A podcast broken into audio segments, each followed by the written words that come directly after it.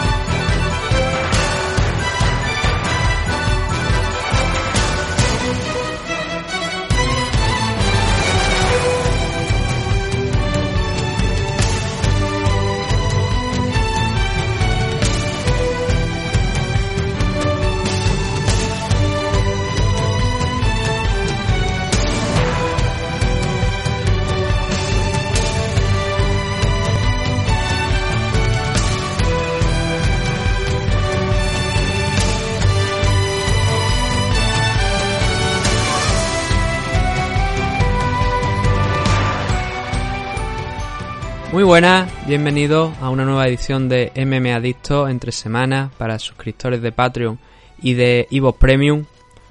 Hoy vamos a tener un programa muy especial, ya lo habéis podido comprobar con la intro del programa.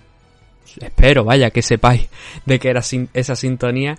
Si no la conocéis, pues os informo de que hoy por fin, después de muchos años, vamos a saldar esa deuda histórica que teníamos con vosotros los oyentes, y vamos a analizar Pride 1, el evento histórico donde empezó todo, donde empezó a andar Pride en el Tokyo Dome, allá por 1997.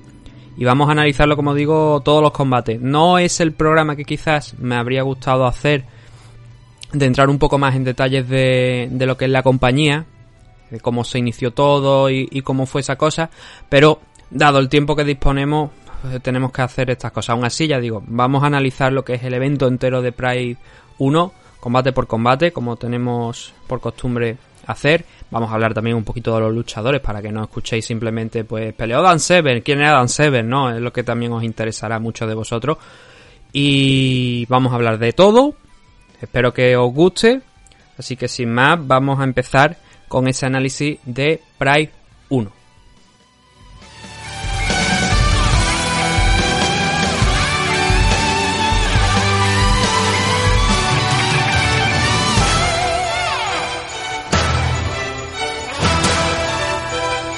Este primer evento de Pride se celebró en el Tokyo Dome el 11 de octubre de 1997, hace ya 23 años. Y lo del Tokyo Dome es algo importante, algo relevante con lo que vamos a empezar. Como he dicho al principio, en la primera, en la introducción, no vamos a hablar mucho de lo que es la historia en sí de, de Pride. Pero por ejemplo, el Tokyo Dome sí que es un, no es el gran recinto, no es la casa de Pride, por decirlo, porque siempre fue el Saitama Arena. Pero este primer show se celebró en el Tokyo Dome y para que los que no conozcáis el Tokyo Dome o no hayáis visto el evento, es un recinto, está allí en, Tokio, y que tiene una configuración de béisbol. Es principalmente un estadio de béisbol. Lo que no quiere decir que no se utilice para otras cosas. Se utiliza para otras muchas cosas. Por ejemplo, aquí estamos hablando de, de eventos de MMA. También hay conciertos que se realizan allí. Hay eventos de Pro Wrestling. De hecho, el gran evento que celebra New Japan Pro Wrestling, una compañía de Japón, lo celebra ahí. El Wrestle Kingdom se celebra en el Tokyo Dome y con la misma configuración, pues bueno, tiene, quitan eh, obviamente el terreno, eh, aparece, ponen ya las rampas que sean necesarias, los asientos y con esa configuración era con la que actuó, bueno, con la que actuó, con la que actuó, con la que montó este evento Pride en el 97. Claro, diréis, era el primer evento de la compañía, poco arriesgado, ¿no? Coger un recinto tan grande y cómo fue, cómo, cómo fue la, entrada. Pues la entrada fue muy buena. De hecho, lo, los datos que dio por ahí eran de más de 47.000 personas que se puede considerar, bueno, se puede considerar, no, es un lleno absoluto del Tokyo Dome.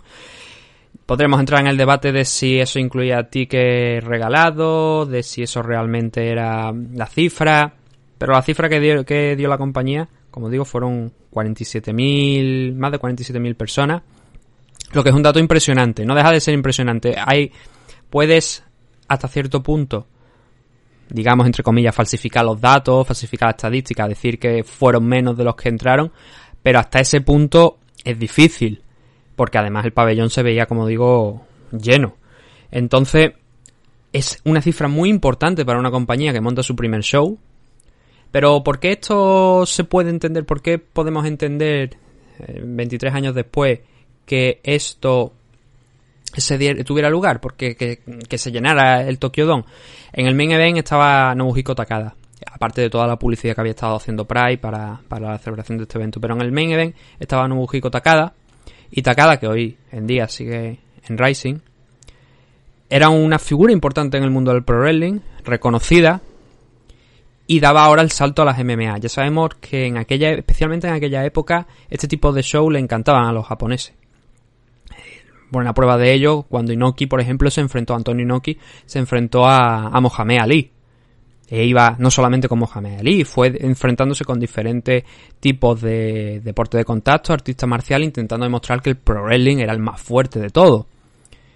Y en eso, eso es una parte principal para entender esta locura, ¿no? Que se desató con, con el main event de Takada contra Gibson Gracie y voy a, ya digo, os adelanto que voy a hacer de carnicero con los nombres de los Gracie porque no, aunque muchos los leáis, podáis pensar que la pronunciación es Rickson Gracie o Renzo Gracie, no es tal, es eh, Gracie o Grigson o... A mí no me, no, no, me sale bien, el que sabe bien la pronunciación es Duncan Bishop, pero ya digo, si hago de carnicero con los nombres y, me marco un Bron Lennar eh, pronunciando Caín Velázquez de tres o cuatro formas diferentes, no puedo entenderme. Volviendo a lo del tema de lo del, de lo del pabellón, como digo, estaba atacada en el main event, he hablado un poquito también de lo de Antonio Inoki, ¿no? Eso es quizá uno de los grandes combates que obviamente pues con la toda la polémica que hubo, ¿no? Pero Anthony Noki en aquel momento contra Mohamed Ali ocupó titulares de portada. A día de hoy se sigue es algo a lo que se sigue volviendo cada X tiempo. Y eso es una forma de entender por qué este main event, por qué este Pride One en, en el Tokyo Dome funcionó tan bien en temas de puerta y dio el paso, el puso el primer paso, dio el primer paso, puso la primera piedra, mejor dicho, para todo lo que vimos después.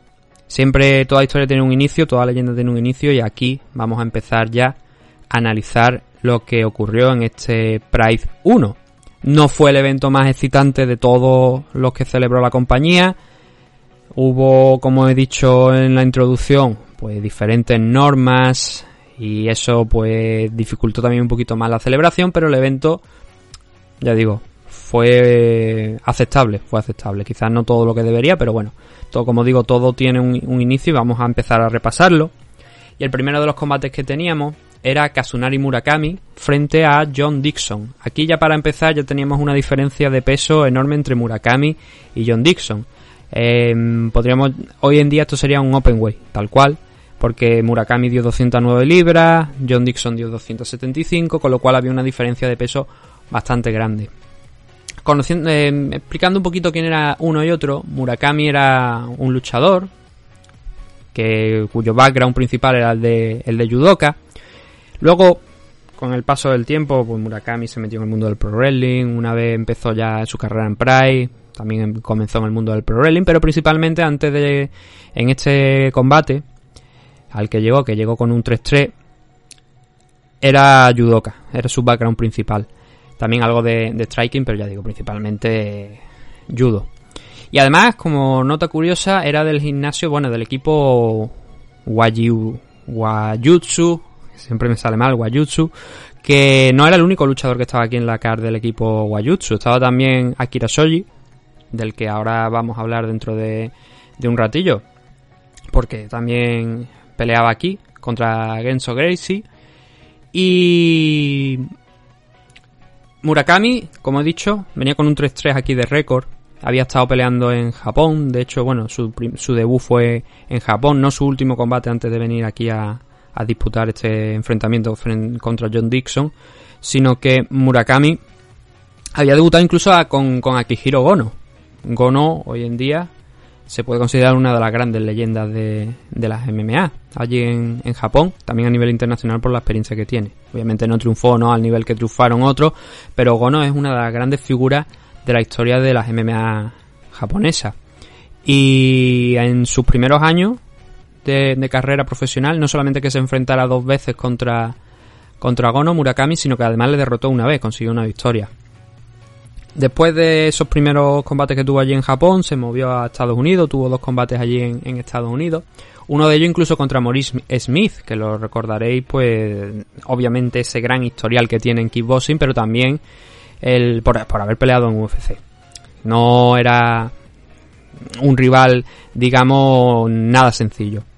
Murakami perdió contra Maurice Smith, como por otra parte era de esperar, y de esa manera pues llegaba este Pride 1, con ese 3-3 de récord. Y John Dixon también lo habíamos visto eh, pelear allí en Estados Unidos. No en UFC, pero sí que había tenido combates muy, muy complicados allí en, Estados Unidos y también fuera, no solamente allí. Mí había estado peleando internacionalmente. Pero para que veáis la clase de rivales contra los que se había enfrentado Dixon antes de, debutar aquí en, en Pride, que debutó con un 3-4 de récord o, o un 3-5 de récord, ahora exactamente no recuerdo cuál era el récord que tenía John Dixon, pero se movían eso más o menos entre 8 o 9 combates profesionales. Y tenía peleas contra rivales, pues la verdad, bastante interesantes. Uno de ellos, de hecho, estaba aquí en, en esta card de Pride One, Dan Sever, que fue el último combate precisamente que disputó John Dixon antes de venir aquí, con una derrota, además por la vía rápida, no duró ni, ni dos, cerca de tres minutos aproximadamente duró Dixon en el combate con Dan Sever como digo, era lógico. Eh, estábamos hablando no solamente de alguien con muchísima más experiencia, sino que ya había estado en UFC, compitiendo, ganando torneos incluso. Creo que era, era obviamente un, rival muy, muy duro.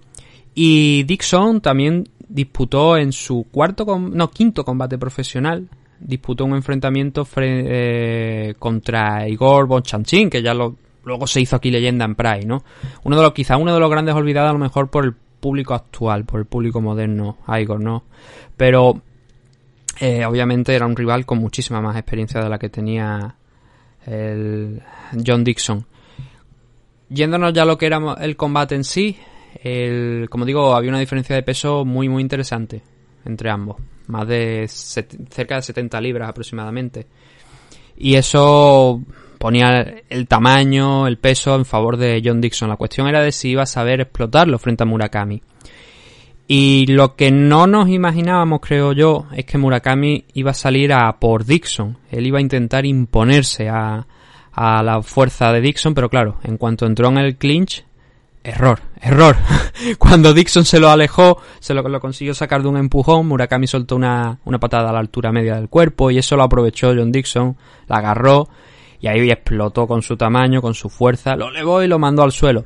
El problema es que Dixon no hizo demasiado en, en el suelo, es más, optó ante la, posible, la, la posibilidad de ver a Murakami agarrando alguna pierna, algún brazo, teniendo en cuenta que también tenía alguna victoria que otra por sumisión y que ya era una faceta, pues que estaba a su favor, un campo que iba a su favor. Dixon, después de eh, curiosamente, hay un detalle que a mí me llamó la atención porque, claro, este, este tipo de luchadores tan grandes, en aquella época, da igual a quien te hubiera enfrentado, ¿no? Bochanchin o eh, Seven, no tenían tantos conocimientos. Muchos de ellos entraban ahí, entraban porque era valetudo, ¿no? Era MMA en aquella época realmente, ¿no? Como tal. Eh, entonces, con esas normas, había un poquito más de, digamos, manga ancha, ¿no? Quizás para este tipo de luchadores o para que gente como Mori Smith, que venían del kickboxing, pues se plantaran aquí. El problema es cuando se encontraban con gente como los Gracie, como Ken Shanro, como Dan Seven, ¿no? Que al final acababa pasando pues lo, previsible. El, eh, el kit de la cuestión aquí es que a mí me llamó mucho la atención, ¿no? Como Dixon, cuando ya tocó el suelo, sí que tenía algunos conocimientos, pasando de, izquierda a derecha en la media guardia de, de Murakami, Quizás debería haber explotado un poquito más ese tamaño. Sí que conectó algunos golpes en el suelo, pero instantáneamente cuando empezó a ver que aquello no iba a ir mucho y que podía explotar más su potencia arriba en el clinch y, utilizando su fuerza como digo, se retiró, se levantó. Murakami pues aprovechó eso también para, para levantarse y aquí es donde ya mm, viene casi la finalización porque vuelve a intentar Dixon a cerrar la distancia para ver si puede como digo, tirar de músculo, tirar de potencia y ahí castigar a, Murakami. Pero Murakami le aguanta, le aguanta esa embestida e incluso cierra muy bien los brazos alrededor del cuerpo y aquí es donde sale ese background que comentó al principio que tenía Murakami de, judo porque con la, apoyándose en la cadera le pega ese throw, lo lanza el típico throw de, de judoka utilizando la cadera y lo manda al suelo con la mala suerte, entre comillas, para Dixon, que aterriza de una manera en la que Murakami ya tiene agarrado uno de los brazos. está cerca de. está en una posición lateral, como digo, con uno de los brazos agarrado, el brazo izquierdo, si mal no recuerdo. Y ahí es donde empieza a golpear el abdomen Murakami, viendo que tenía una posición de ventaja y preveyendo que iba a poder saltar al armbar, como finalmente fue. después de unos golpes al abdomen, Murakami saltó a, hacia la izquierda, con el brazo izquierdo de, de John Dixon agarrado, estiró y el tapeo pues fue prácticamente instantáneo. Consiguiendo la victoria en, creo que no fueron más de minuto y medio, dos minutos. Bueno, el tiempo oficial aquí figura que es minuto y medio. 1.34 para ser exacto. Consiguiendo, pues como digo, la victoria en el combate inicial, en el combate, en el primer combate de la historia de Pride Kazunari Murakami derrotando a John Dixon. Luego Murakami tuvo algunos combates más aquí, bueno, concretamente un combate más en Pride, antes ya de meterse en el mundo del pro wrestling y de otras compañías y tal. No es que tuviera una carrera extensa. Hablaremos a lo mejor quizás algún día más de, Murakami, no va a ser hoy, pero os puedo decir que este chico yo creo que realmente ha tenido más éxito en el mundo del pro wrestling que en el mundo de, la, de las MMA con ese estilo de, de shoot obviamente, de todo lo que había estado practicando sus buenos años en, las MMA.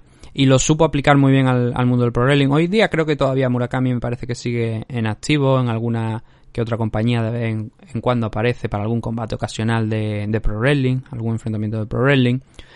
Pero bueno, este era el primer combate que teníamos aquí, donde Murakami pues se ponía con un récord positivo, un 4-3 y John Dixon seguía ahí metiéndose debajo de una piedra al caer contra otro luchador aquí en su debut en Pride 1.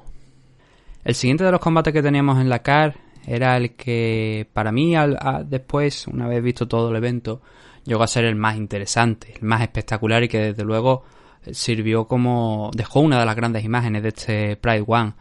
Eh, fue el que enfrentó a Gary Goodrich frente a Oleg Taktarov, Em, también, como digo, este era el que, junto con el Comain Event de la noche, creo que tenía los eh, luchadores más conocidos por, eh, por, aquel momento.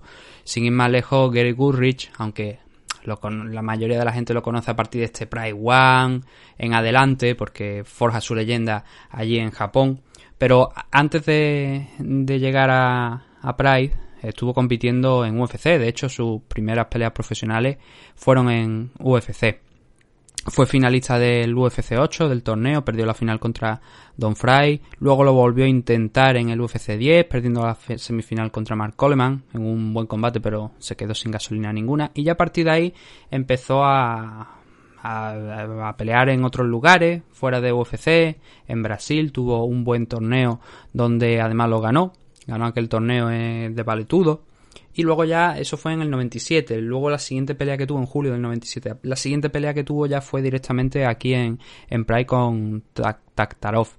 Hay que mencionar que en ese entonces estaba con un 6-5 de récord Gary Goodrich, que era mm, un luchador que en la báscula había dado 240 libras de peso. El, también mencionar el background de boxeo que tenía, que luego fue desarrollándolo porque también a partir de ir perfeccionando un poquito más su, su estilo, donde llegó a ser campeón de, de boxeo amateur, fue campeón de boxeo amateur, pero poco a poco fue desarrollando un poquito más sus habilidades y luego acabó también a lo largo de su carrera En algún momento seguramente cuando hagamos más análisis de este estilo hablaremos también de Gary Goodrich en, otros puntos, porque también, como digo, apareció muchas veces en Pride, pero también se metió en el mundo del kickboxing. Luego un par de añitos después me parece que fue de, debutar en Pride, se metió en, en, el mundo del kickboxing y también pues no tuvo tanto éxito quizás, pero también nos dejó unos buenos momentos.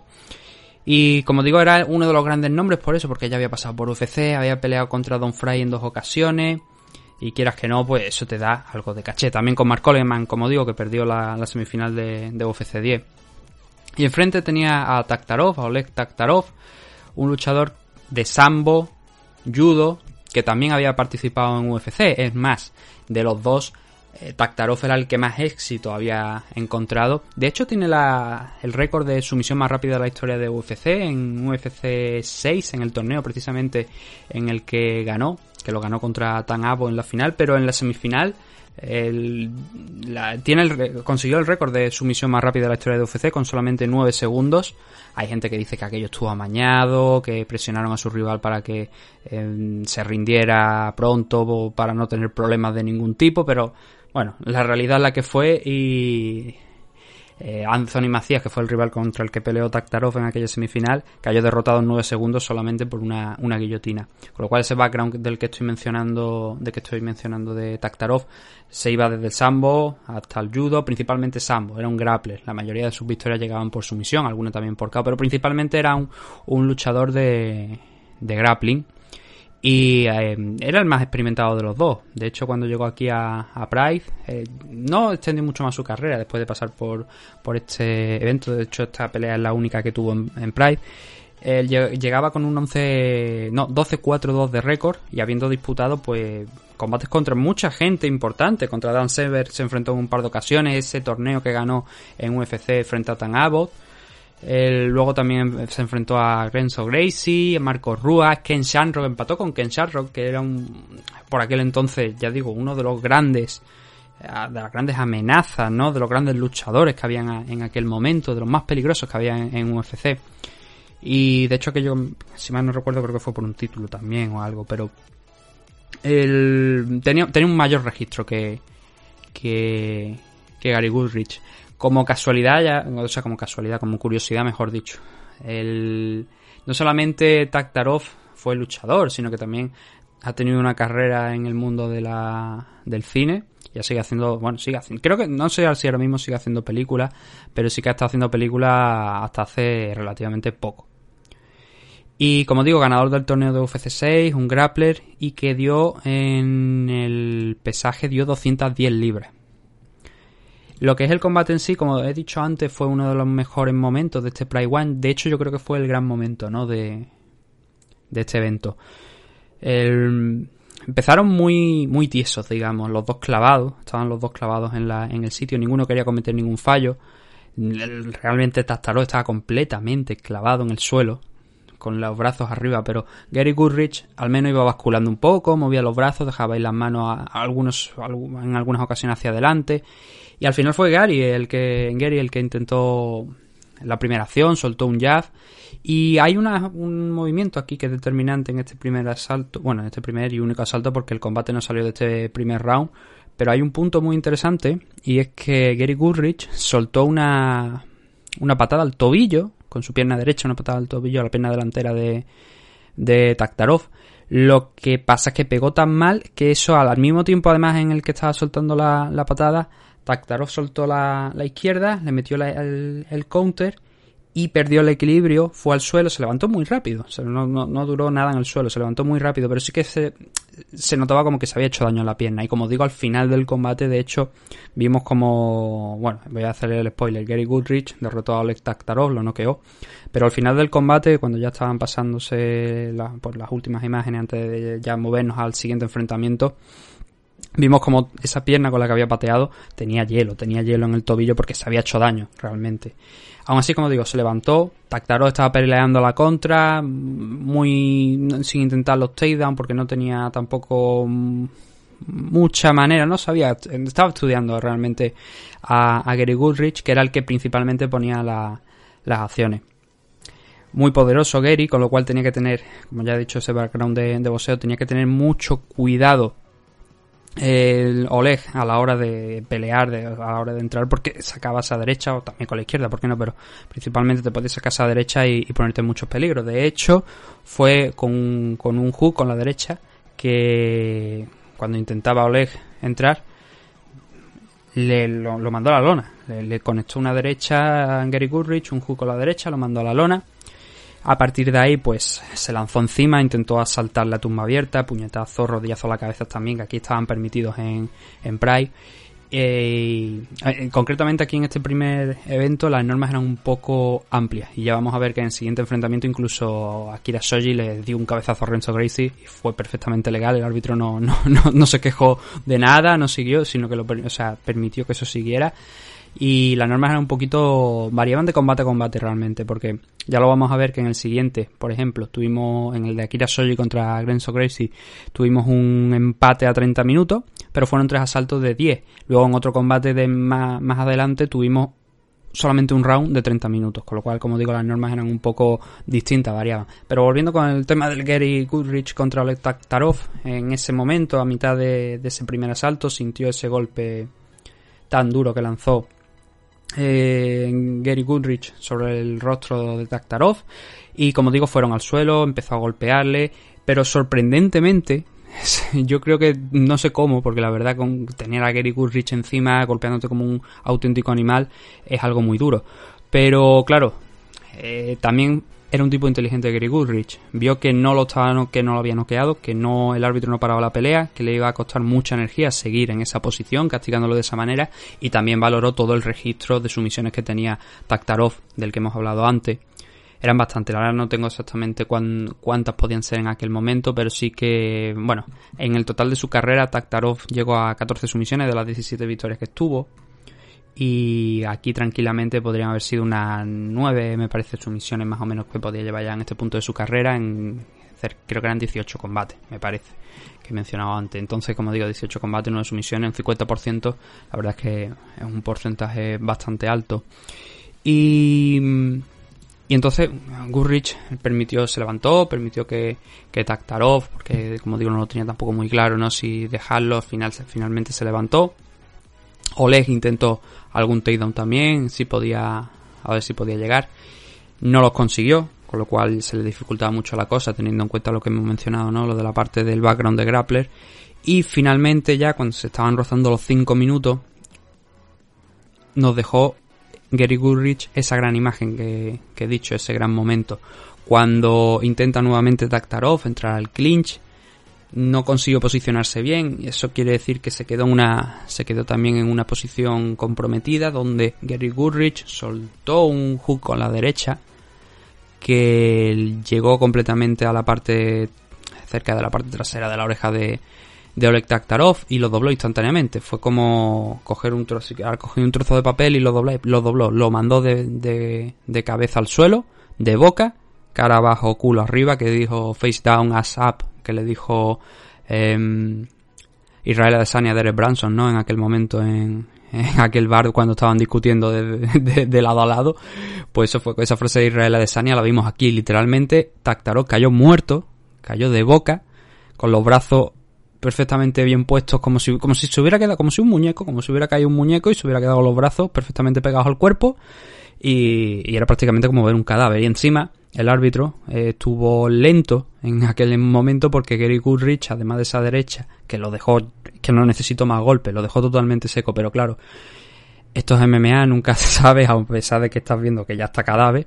Y Gary Goodrich conectó tres o cuatro, no, bueno, tres o cuatro no, me parece que fueron dos más. Dos hooks fuertes desde el lateral a un Taktarov que ya estaba en la habitación del sueño completamente. Y justo cuando conectó esos dos hooks, ya vimos también que la esquina de, del ruso tiró la toalla cuando, bueno, ya no había poco que hacer porque Tactaro estaba fiambre total. De hecho, la, lo llamativo es que tuvieron que sacarlo en camilla porque no se recuperaba, tardó mucho en recuperarse. La imagen es impactante, pero el golpe de, de Gary Goodrich lo sintió de lleno. Como bien comentó, porque este, este evento fue comentado por Stephen Cuadro y, y Bar Ruten. Y lo comentaban que ese tipo de golpes, esos golpes adicionales, cuando ya estaba cao, son golpes que pueden acabar con tu carrera. Aún así, Tactaró luego sí que continuó con, con su carrera, tuvo cinco victorias más, todas por sumisión, pero ya fueron eventos menores, nunca volvió a estar peleando en, en lo más alto ya. Pero ya digo, con eso acabó su carrera y, la verdad satisfactoria. Esta fue la última derrota, de hecho, que tuvo profesionalmente. Luego, eh, esos cinco combates sumó un total de 17-5-2. De hecho, su último, bueno, su última pelea sí que fue importante porque fue contra Marker, también otro luchador muy, muy conocido de la época de, de Pride, de UFC también, donde estuvo bastante tiempo que no es que precisamente peleara contra un Don Nadie, pero esa pelea fue en 2008, la pelea contra Marquer. Claro, ya ninguno de los dos estaba en, pleno, en plenas condiciones, estaban por encima de los 40 o rozando los 40 y, no había mucho más que ofrecer. Pero bueno, este era el segundo de los enfrentamientos que teníamos en este Pride 1. Como digo, Gary Goodrich noqueando de un solo golpe una derecha, un derechazo brutal Oleg Taktarov. Eh, no llegaron a los 5 minutos de combate y nos dejó esa, una de las primeras grandes imágenes. Para mí es la gran imagen de, este Pride One, ¿no? De ese caos, esa imagen de cómo está Oleg Taktarov perfectamente puesto en el suelo de boca. Y claro, solo hacía falta esa, esa bolsa para cadáveres y sacarlo de vuelta a Rusia, ¿no? Pero bueno, gran victoria de Gary Goodrich, muy impresionante. Un combate que, que sí que os recomiendo que, si estáis escuchando esto, no habéis visto el evento, pues que os recomiendo que le echéis un vistazo porque fue, fue muy bueno, fue muy interesante aunque al principio, como digo, no, no fuera mucho, pero bueno, luego poco a poco fue escalando hasta ese gran momento, ¿no?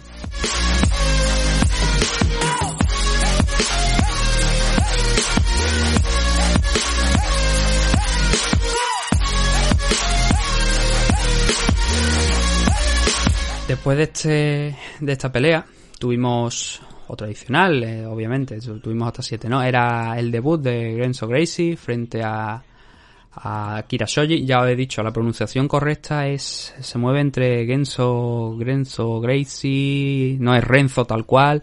Y a mí me cuesta cogerle el punto, así que no, ya digo, si me equivoco en la pronunciación, me disculpáis. Pero bueno, el, bueno ¿quién no conoce a Renzo, no? Eh, yo creo que lo conoce prácticamente todo el mundo. De hecho, ya lo he comentado, Taktarov se llegó a enfrentar a, a él no, perdón, Taktarov no. Eh, fue. No, no, sí, Taktarov. Taktarov fue el que se enfrentó a, Renzo Gracie, perdió. Fue noqueado. Y, y era, uno, era ya el primero de los Gracie que peleaba aquí en, Pride. Luego vinieron muchos, ¿no? Teníamos a Rickson en, el main event. Pero aquí teníamos a, a Renzo. Y. ¿Qué decir de él? Pues. Eh, cinco combates profesionales que tenía hasta, hasta ese entonces. Bueno, perdón, seis combates profesionales de los cuales había ganado 5 y luego había tenido un no contest en su último enfrentamiento. La mayoría de ellos, bueno, la mayoría, todos fueron fuera de, grandes compañías, sí que estuvo por Estados Unidos, pero quitando Taktarov, el resto de los rivales de más o menos relevancia, pero tampoco una cosa especialmente importante que digamos. Y con eso, pues bueno, Enzo dio en la báscula en 185 libras, luchador brasileño. Yo creo que no necesita quizá a lo mejor de los de la CAR, de los que menos necesita presentación, ¿no? Como digo, había estado peleando por, por Estados Unidos durante buena parte, donde su rival más importante para mi gusto realmente fue Oleg Taktarov. Y, y con esto venía ya a Pride a competir en, en Japón. Obviamente practicante de Brazilian Jiu-Jitsu, luego, por supuesto, eh, leyenda viva de, la, de las MMA, entrenador de, otros de, de muchos luchadores, muchas generaciones que han ido viniendo. Y entonces teníamos la llegada aquí, como digo, de, del primero de los Gracie, que se iba a enfrentar a Akira Shoji.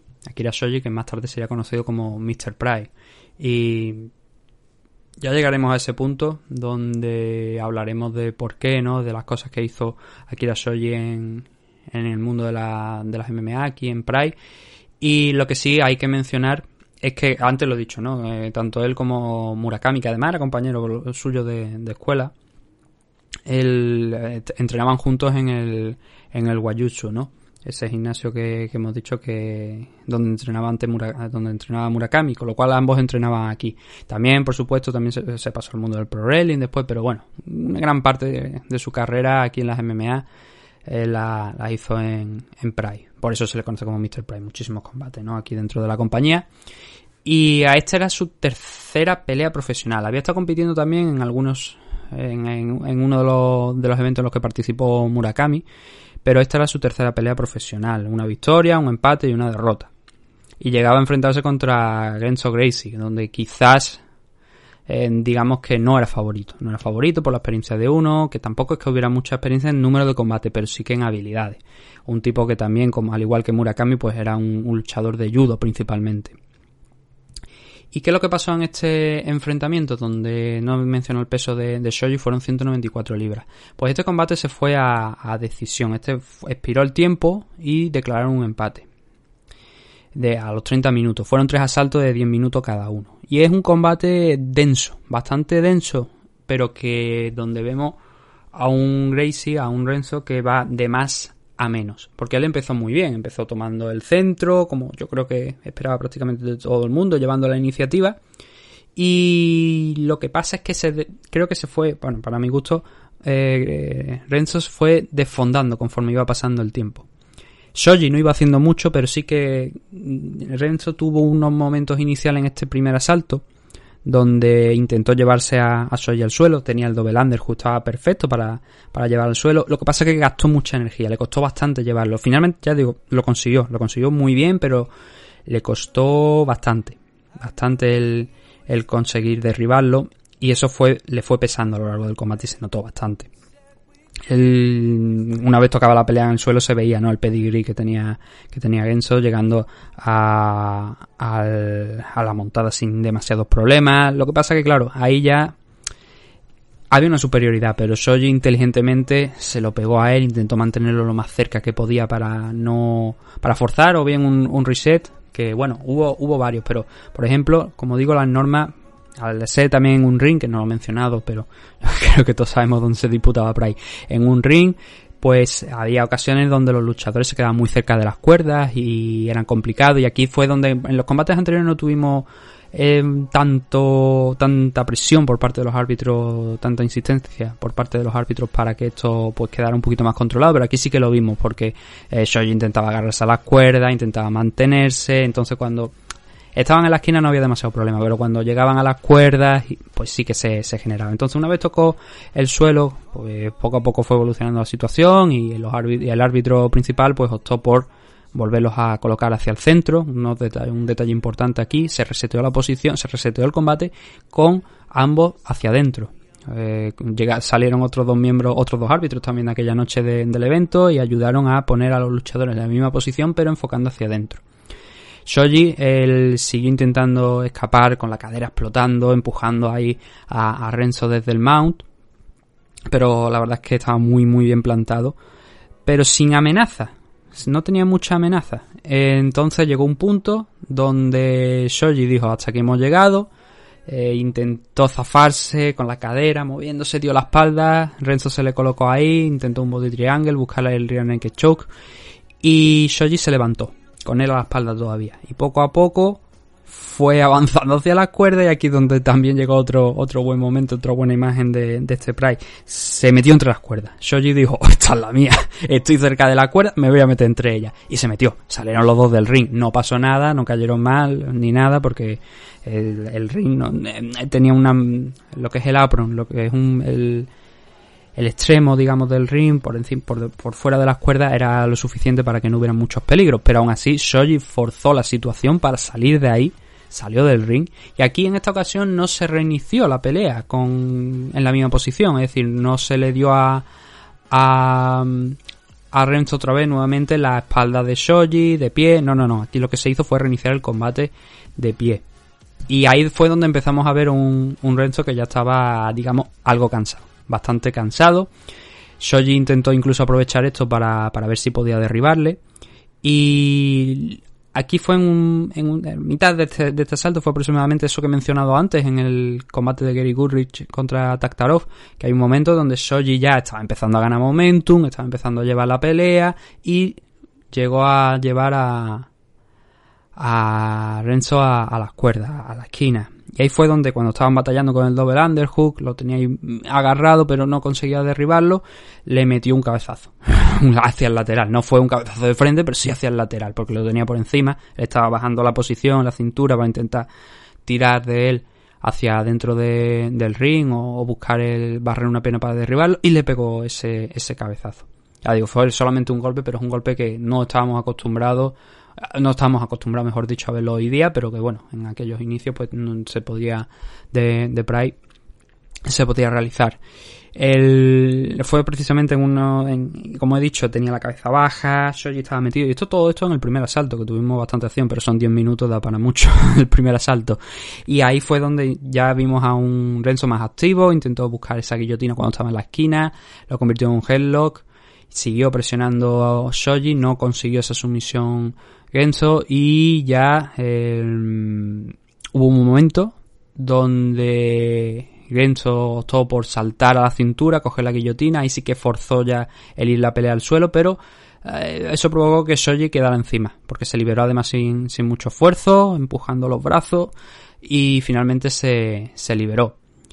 Eh, y, con eso llegamos hasta el final, porque no sé si ese dominio de Shoji en el suelo fueron un par de minutos, más, que dominio control, porque no tampoco, aparte de algunos golpes al cuerpo de, Gracie, no hizo demasiado. Entonces, eh, Shoji lo que se limitó fue a controlar un poquito más la pelea, pero ya habíamos visto un cambio de tendencia, donde habíamos pasado de un Renzo Gracie que hizo lo que se esperaba de él, el coger y, llevar la iniciativa, intentar derribar a, a Shoji y utilizar su Brazilian Jiu-Jitsu para someter al japonés.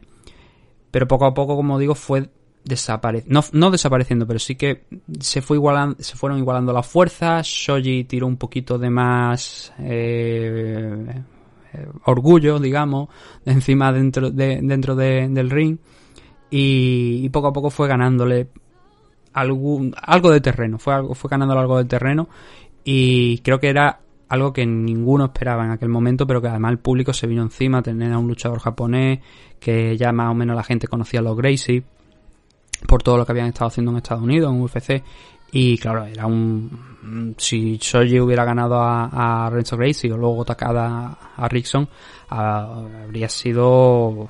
Pues aquello un éxito tremendo, ¿no? No fue, no fue el caso. Con esto nos fuimos al, segundo salto, ¿vale? Donde ya vimos que, que, Renzo sí que se había ralentizado bastante más, que Shoji iba comiendo el terreno, pero que estaba temeroso, no quería convertirlo aquello tampoco en un, en un combate en el que se pusieran a intercambiar golpes. ¿Por qué? Porque tampoco era el fuerte de Shoji, ni el de Renzo ni el de Shoji. Entonces, eh, claro, hubo muchos momentos de impas a lo largo de este combate. Renzo ya se había ralentizado, Shoji de vez en cuando iba soltando alguna Loki, iba intentando hacer algo de daño. Y lo importante es que, bueno, al final sí que creo de este combate eh, él siguió, siguió pateando, Shoji siguió pateando a lo largo de todo el combate cuando tenía ocasión. Muy, muy contada, no era un, excesivo conteo de patadas, pero sí que las suficientes para ir dejando una marca en la pierna delantera de, creo que la, no se recuerdo si fue en la delantera, pero una de las piernas de Renzo Gracie acabó bastante, bastante marcada, la verdad. Aún así, como digo, estábamos todavía en el inicio de este segundo asalto, Renzo intentó un takedown, Shoji lo paró, ya os podéis imaginar la reacción del público porque consiguió eh, el sprawl, incluso Renzo optó por darle la guardia, dijo, bueno, eh, a ver, he hecho ya el esfuerzo de intentar el takedown, de entrar al takedown, estoy cansado, vamos a intentar ver si puedo sacar algo de, la espalda. Aquí donde sacó también nuevamente el pedigree Renzo, ¿no? Empezó a, a tirar, a subir las piernas, intentar la rubber intentar comer, bueno, no en aquel momento creo que, no lo podíamos llamar rubber pero sí que intentó eh, subir las piernas, la pierna derecha, intentar colocarla como si fuera ese tipo de guardia, ¿no? Ese rubber guard de Di Bravo e intentar salir al lateral, un homoplata, se escapó Shoji sin mucho problema. Lo que pasa es que Renzo no quería seguirle estaba cansado, quería llevar la pelea al suelo, ya que había conseguido esa posición no quería perderla, no quería que él volviera a levantarse y no sabía tampoco por dónde le iba a salir Shoji y él quería mantener esa pelea en el suelo. ¿Qué pasó? Que hubo un momento donde el combate estaba en tal posición que dijeron, oye, mira, em, aquí hay que hacer algo. Entonces volvieron a levantarse, ya así que se volvieron a... Renzo se levantó cuando estaba ya en un punto muerto, como digo, porque Shoji no quería entrar y no estaba haciendo nada. Y el, no fue ni el árbitro, fue, fue el propio Renzo el que dijo, bueno, pues me voy a levantar porque si no es que esto no va a avanzar. ¿Qué pasó a partir de aquí? Pues llegaron esas Loki, ¿no? De las que he mencionado. El, volvió Renzo a, intentarlo. Me refiero a, intentar el takedown. Finalmente nuevamente lo consiguió. Después de mucho esfuerzo. Y cuando intentaba pasar a un mount, eh, desde media guardia, lo consiguió, pero Shoji escapó utilizando las caderas. mejor dicho, Eh, se dio la vuelta, hizo el hip escape, lo típico de explotar con la cadera para darte la vuelta. Renzo estaba a la espalda, lo que pasa que lo perdió. Y aunque perdió la, la, posición Renzo, intentó un armbar de, al caer. Shoji escapó nuevamente, ya os podéis imaginar la reacción del público porque estaba el luchador japonés, el luchador de casa, el luchador local, estaba no ganando, pero sí que al menos estaba presentándole un, una dificultad interesante a, a Renzo Gracie cuando no era lo, esperado. De hecho, en el momento ese de que os estoy mencionando ahora, del final del segundo salto ya, porque ya llegaba al final de, del segundo salto, eh, Shoji al levantarse, al liberarse de ese armbar, gritó y instó a, a Renzo Gracie a levantarse, pero eh, Renzo siguió en el suelo y, ahí hasta el final de, del asalto, mientras eh, Shoji pateaba las piernas, o sea, sin mucho problema. Llegábamos al tercer round después de los 10 minutos, de los primeros 20 minutos, el último eh, asalto, los últimos 10 minutos de combate, donde Shoji siguió con esa estrategia de, de ir pateando las piernas. Se notaba que estaba más entero que, que Renzo Gracie. E iban pasando los minutos y tampoco es que, como digo, fuera mucha, uh, hubiese mucha acción, principalmente esa Loki de, de Shoji hasta que Renzo intentó entrar nuevamente, se pasó de frenada bastante cerca de las cuerdas y Shoji le cogió en el sprawl en una posición lateral y eso obligó nuevamente a, a Renzo a intentar defenderse. Lo que pasa que aquí no pudo darse la vuelta en un primer momento y Shoji empezó a conectarle rodillas a la, cabeza tradicionales no de lo que luego fue fue Price hasta que el, Renzo pues sí que ya consiguió esa posición después de estar con la mano intentando mantener fuera alejado esas rodillas de Shoji, consiguió darse la vuelta. A partir de ahí, unos nuevos intentos por parte de, de Renzo de intentar coger un, una homoplata, un shoulder, em, em, empieza con el shoulder lock, luego intentaba meter un homoplata, pero no conseguía acabar de girarse de todo. Aún así consiguió también nuevamente barrer, raspar, consiguió el reverso, pasar al, al mount, soltar algo de, de gran and pound, y hay aquí otro de los buenos momentos del combate donde eh, cuando todo parecía que estaba ya a favor de Renzo, que estaba en ese momento bastante caliente, que estaban llegando los golpes desde arriba desde el mount, volvió nuevamente Shoji a, impulsar con las caderas a, Renzo Gracie para sacarlo de posición y volver a, pie cuando quedaban aproximadamente creo que eran dos minutos. Lo que pasa que hasta el final ya del asalto no pasó demasiado Nuevo, un nuevo intento de takedown de, de Renzo, nuevamente parado por, por Shoji, lo empujó a guardia y ya llegamos hasta el final, ¿no? Donde ahí trabajó un poquito más Shoji. Eh, pero para nada, la verdad. No, no, no, no llegó a, grandes a grandes cotas de violencia, digamos, este enfrentamiento. Bastante largo, como digo, bastante denso, 30 minutos. No sé cuánto de hecho le hemos dedicado aquí, lo hemos intentado hacer asalto por asalto y bueno, no se dio un ganador, se decretó que por el tiempo había llegado al tiempo y que el resultado era un empate entre ambos. De aquí nos podemos quedar pues con el espíritu ¿no? que demostró Kira Soji peleando contra alguien que a priori era favorito, que era más, más experimentado que él, que tenía un background bastante más grande, que venía de la familia de la que venía y que Shoji, a pesar de no hacer tampoco grandes cosas a lo largo del combate, sí que tuvo sus momentos, ya digo, dejó bien marcada una de las piernas de, Renzo Gracie a base de Loki y Renzo fue un poquito de más a menos, principalmente por el cardio. Aún así, siempre tuvo momentos en, todos los asaltos donde buscó alguna sumisión, buscó, buscó algo, pero no llegó a concretarla con lo cual el resultado fue de, empate en este combate después de los primeros 30, o sea, de los primeros de los tres asaltos de 10 minutos, se declaró ese empate.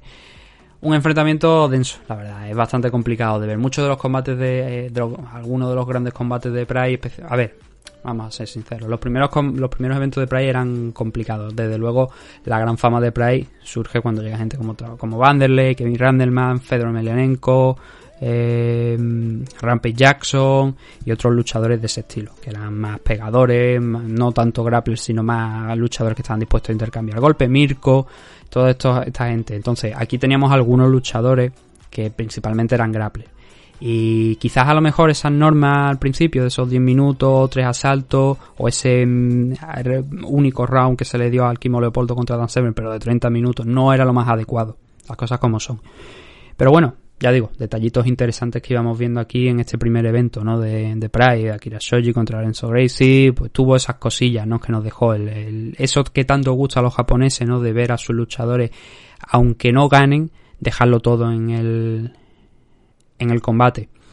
Y Shoji desde luego puede decir que lo intentó, que lo, no, a ver, no lo intentó con mucha confianza, porque no dejaba ir las manos, sí que esa Loki sí que la soltaba, pero yo creo que estaba peleando con mucha, quizás demasiada precaución, teniendo en cuenta que Renzo era un magnífico grappler y se podía lanzar al takedown, y de hecho hubo muchos intentos de takedown de, de Renzo, 5 o 6 a lo largo del combate, quizá alguno más, y, eso hacía, eso hizo que Shoji eh, para mi gusto, eh, tuviera la, cabeza también en controlar esos intentos, no verse en una posición comprometida en el suelo. Y ya digo que eso hizo que el resultado final del combate quizás no fuera tan interesante. Pero bueno, el combate quedó ahí y nos vamos a mover al siguiente, que además fue muy, muy rápido. El enfrentamiento, bueno, eh, dependiendo de donde veáis el evento, se pueden referir a, Mitsuharu Kitao o Koji Kitao, según lo quieran llamar. El nombre realmente es Koji Kitao, pero en algunas partes se conoce como Mitsuharu Kitao, porque también tuvo un tiempo en el, también estuvo un tiempo en el mundo del pro wrestling, pero el japonés Koji Kitao, vamos a llamarlo Koji, pesaba 390 libras, fue Yokozuna. Eh, yo no tengo mucha idea de sumo, pero por lo que he podido escuchar, leer, informarme durante el tiempo que estuvo de peleando, no fue eh, quizás, digamos, el, el Yokozuna más importante, desde luego, de la historia, pero tampoco es que fuera un gran Yokozuna, un gran Yokozuna. Entonces, eh, de hecho, creo que me parece que no fue, fue una actuación muy decepcionante la que tuvo, pero bueno, llegó al, rango más alto que, que, hay en el sumo. Hay que decir también que Koji Kitao falleció el año pasado, que eso es un detalle que, no quería que se me olvidara mencionar. Falleció, tuvo complicaciones por el tamaño. los luchadores de sumo al final con ese gran, esa gran, ese gran tamaño que tienen. Al final muchos tienen problemas de salud y fue el caso de Koji Kitao y falleció el año pasado. De hecho, el combate, en el combate figuraba con 390 libras.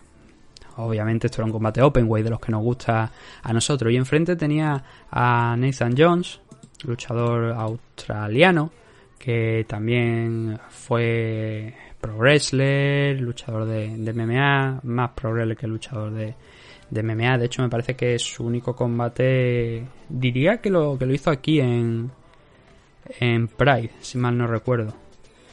Por eso digo que era más conocido por, por el tema de, del pro wrestling que obviamente de, la, de las MMA. Y era un luchador también muy pesado, 345 libras. Había sido Creo que campeón. como Mario Puchanowski me parece, pero no sé, no recuerdo a qué nivel exactamente, pero creo que como Mario, Mario Puchanowski. Strongman, Strongman es la, la palabra, pero no sé hasta la verdad hasta qué punto fue eh, en qué nivel, ¿no? Pero sí que estuvo por, como digo, por el mundo del pro wrestling norteamericano y también aquí japonés. Eh, bueno, Aquí no había mucho que comentar en este enfrentamiento. Ya digo que eh, la cuestión era que cómo iba a ser la cosa. Era el primer, dentro de todos los combates que había, este era el primer freak show. Yo lo llamaría el primer freak show de la historia de, de Bray. No duró mucho, creo que, bueno, tengo por aquí el, tiempo oficial. Fueron dos minutos, dos minutos aproximadamente, donde Nathan John pues eh, iba danzando alrededor de, de Kitao, buscando la manera de entrar. De hecho, tuvo una, un movimiento muy espectacular para un hombre de su tamaño, 345 libras, más de 2 metros de, estatura, pero con ese peso, realizar una patada giratoria arriba a la cabeza, pues teniendo en cuenta que no era su especialidad, fue realmente impresionante. No dio. Quitado seguía con, con el tema del centro. Y Jones intentó una guillotina de pie cuando Quitado dijo, oye, aquí es suficiente, voy a utilizar mi peso. Y se lanzó a por, a por Jones. Entonces Jones le cogió una guillotina, ¿no? Con, sin demasiada fe, ¿no? Conectó una rodilla a la cabeza y cuando intentó conectar otra, eh, Quitao la agarró muy bien, con un detalle muy, muy interesante. para alguien que obviamente no estaba fuera de su zona de confort, porque estábamos hablando de un tipo que creo que en, el 97 no sé si ya hacía pro me parece que sí, que creo que yo estaba metido en el mundo del pro wrestling, pero que obviamente estaba fuera de, de lo que era su especialidad, porque no tenía una cosa que ver con la otra. En Japón sí, Takada y compañía, así que, pero no era, no era lo que estaba acostumbrado Nathan Jones. Y Kitao venía del mundo del sumo. Entonces la manera en la que agarra esa rodilla con mucha facilidad, lo eleva, lo manda al suelo de una manera muy, muy bonita, era algo que yo por lo menos no me esperaba de Koji Kitao, pero lo hizo a la perfección, la verdad muy muy interesante. Y luego la sumisión fue prácticamente instantánea. Em, después de pasar un tiempo en side control, unos 30 segundos aproximadamente, ver cómo iban las cosas, dijo, oye, pues vamos a intentarlo, ¿no? Y Koji Kitao atacó el brazo izquierdo de, Nathan Jones, empezó a realizar un lock, un americana, también se podría considerar que fue, y apretó, con muy buena técnica, la verdad. Y Jones es que no duró prácticamente nada. Fue empezar a sentir el dolor y tapear al instante, en apenas 2 minutos y 14 segundos. Un combate que ya digo, eh, duró poquito. No había ningún, digamos, experto aquí precisamente. Y que además, ah bueno, un detalle que no mencionado. Koji Kitao sí que llegó a pelear fuera de Pride. Peleó en, en Estados Unidos, en el UFC 9 de hecho. Perdió y, pero ya tenía ese background, ¿vale? También. No era, no era un desconocido, que no lo he mencionado antes y se me ha olvidado. Eh, tenía, creo que eran dos combates profesionales, los dos lo había perdido antes de llegar aquí. Pero ahora por lo menos, pues bueno, estaba peleando en casa. Tenía nociones, que es lo que quiero decir, pero obviamente no era un peleador profesional de MMA. Para que me entendáis, ni de MMA, ni de valetudo, ni como lo queráis llamar. Y verlo, no solamente con ese takedown que, que logró, sino también cómo lo logró y luego la sumisión, algo se vio.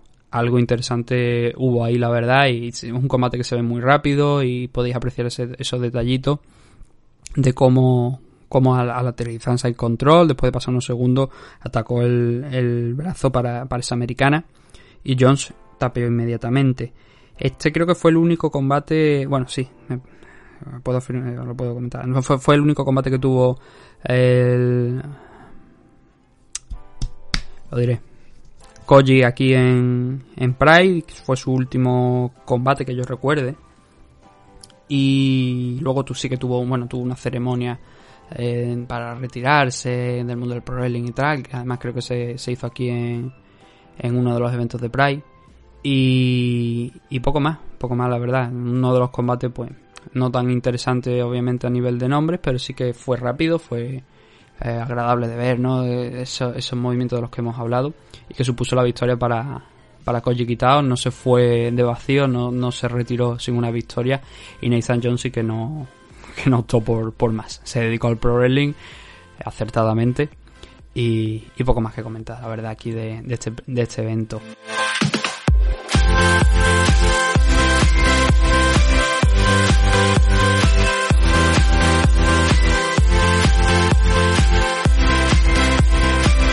Este era el cuarto combate, ¿vale? De los que había en la CAR.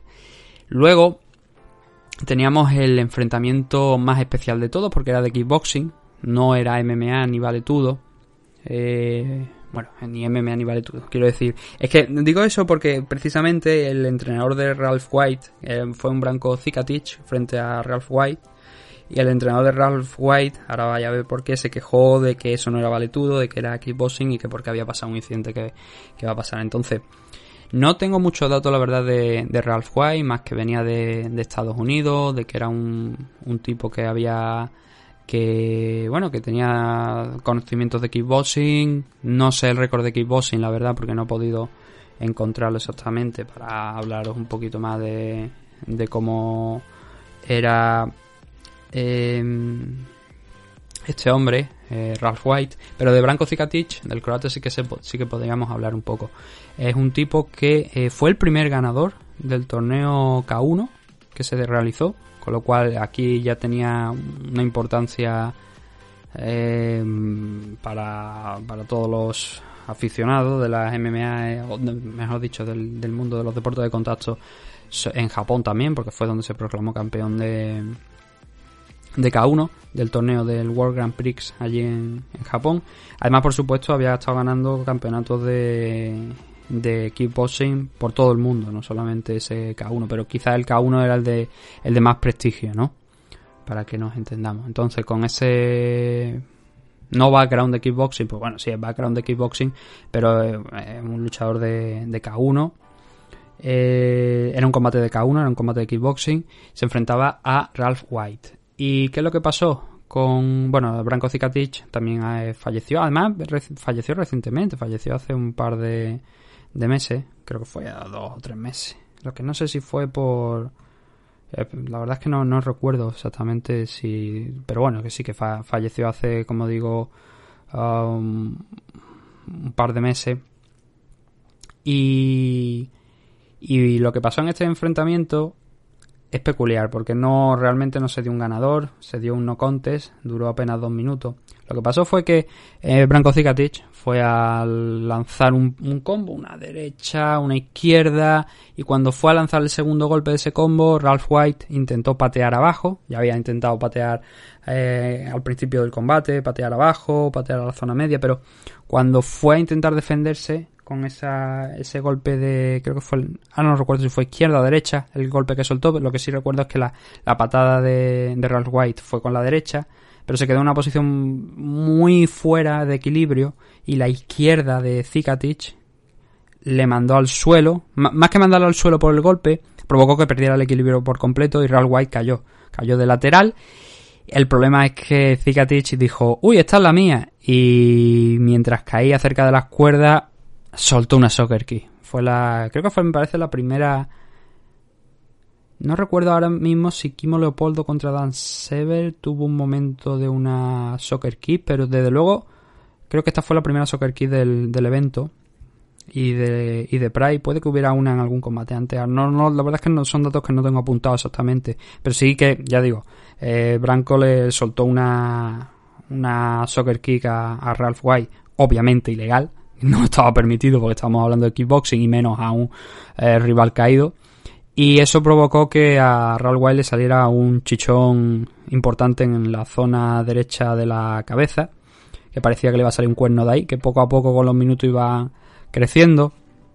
El combate hay que decir que se paró en ese momento, que no se reanudó, porque claro, vieron eso y dijeron, oye, el golpe ha sido ilegal, vamos a ver qué es lo que pasa. Y entonces en esa estamos en la que la esquina de Real White llama a gente del staff, empieza a hablar con gente del staff y se le escucha muy claro decir que esto es valetudo, que esto, o sea, que esto no es valetudo, que es kickboxing y que esa patada es ilegal y que no puede mandar a su luchador a salir con ese chichón tan grande que tiene en, la frente, en la, en la cabeza, en la parte de arriba de, la cabeza. Ya digo, como si fue, fue literalmente una zona en la que parecía un, un cuerno. Y los médicos pues estuvieron mirando a ver qué podían hacer, pero finalmente después de unos 5 minutos aproximadamente dijeron que en la esquina dijo Ralph no puede salir de esta manera, no puede salir con ese con ese de con ese golpe y menos teniendo en cuenta que ha sido provocado por una patada. Porque ya digo, las manos no llevaron mucho peligro. Esa derecha y esa izquierda que metió Zikatich antes de que eh, Ralph White cayera, no llevaron peligro realmente, porque lo cogió fuera de zona. El problema fue esa patada. Esa patada, esa soccer key de que dio de lleno a, White y que eso sí que fue fue ilegal lo primero y que provocó ese esa ese hematoma esa inflaz, esa hinchazón, ese bulto, porque es que literalmente es un bulto, como el de, por ejemplo, Mark Hominy o el de eh, Johanna contra Willy San, cosas así, ¿no? Y optaron por lo seguro, que era parar el combate. Eh, Branco pidió disculpas, incluso se acercó a la esquina, estuvo, hablando con White, con su entrenador, y dijeron, oye, lo siento, se me ha ido tal cual. Y no pasó más, no se quedó ahí. Branco creo que luego no llegó a, no, sí, sí, peleó, peleó algunas veces más en, Pride. Lo que pasa que ya fueron combates de MMA, no fueron de, de kickboxing como, como este. Entonces, bueno, este, aquí no hubo su debut de, de kickboxing. O sea, no hubo su debut en, en MMA, pero sí que peleó eh, en kickboxing. Luego también, pues bueno, ya vendrían gente como Mirko, ¿no? Precisamente, entrenado por él y otros tantos luchadores que porque luego la línea conforme iba se fue pasando el tiempo en Pride la línea se fue desdibujando un poquito y ya hubo que si Heroes que si Pride que el kickboxing ya la línea, como digo, e, era un poquito más menos definida, ¿no? Entonces se hacían torneos de kickboxing, se hacían... Y ya estaban todos más unidos los deportes de contacto allí en, Japón según las compañías. Y después, ya digo, en el siguiente evento, en Pride 2, veremos si en algún momento podemos hacer otro programa, porque aquí el problema es UFC, ¿no? Eh, os digo. Eh, cuando tenemos programas eh, entre semana y hay eventos de UFC, realizamos la previa de UFC. Cuando no hay eventos de UFC, pues nos deja tiempo para realizar este tipo de cosas. Suelen ser las que menos, sobre todo si no hay noticias. Y ya que la dificultad para este, para grabar esta semana era que ni Manu ni Sam estaban disponibles, pues digo, bueno, vamos a hacer este análisis de Pride, del que nos queda dos combates. Entonces, claro, no sé cuándo podremos hacer Pride 2, pero bueno, por lo menos Pride 1 lo estamos mirando, lo estamos revisando, estamos hablando de lo, de lo que pasó. Y con eso nos vamos a ir al siguiente de los enfrentamientos, que fue el que no fue el más... A ver, después, cuando acabó, no fue el más interesante, pero sí que era el que quizás tenía los nombres más conocidos del evento. Era Dan Sever y Kimo Leopoldo, el luchador americano de origen francés, ah, francés digo alemán, alemán, y que él, debutó contra Roy Gracie en UFC 3.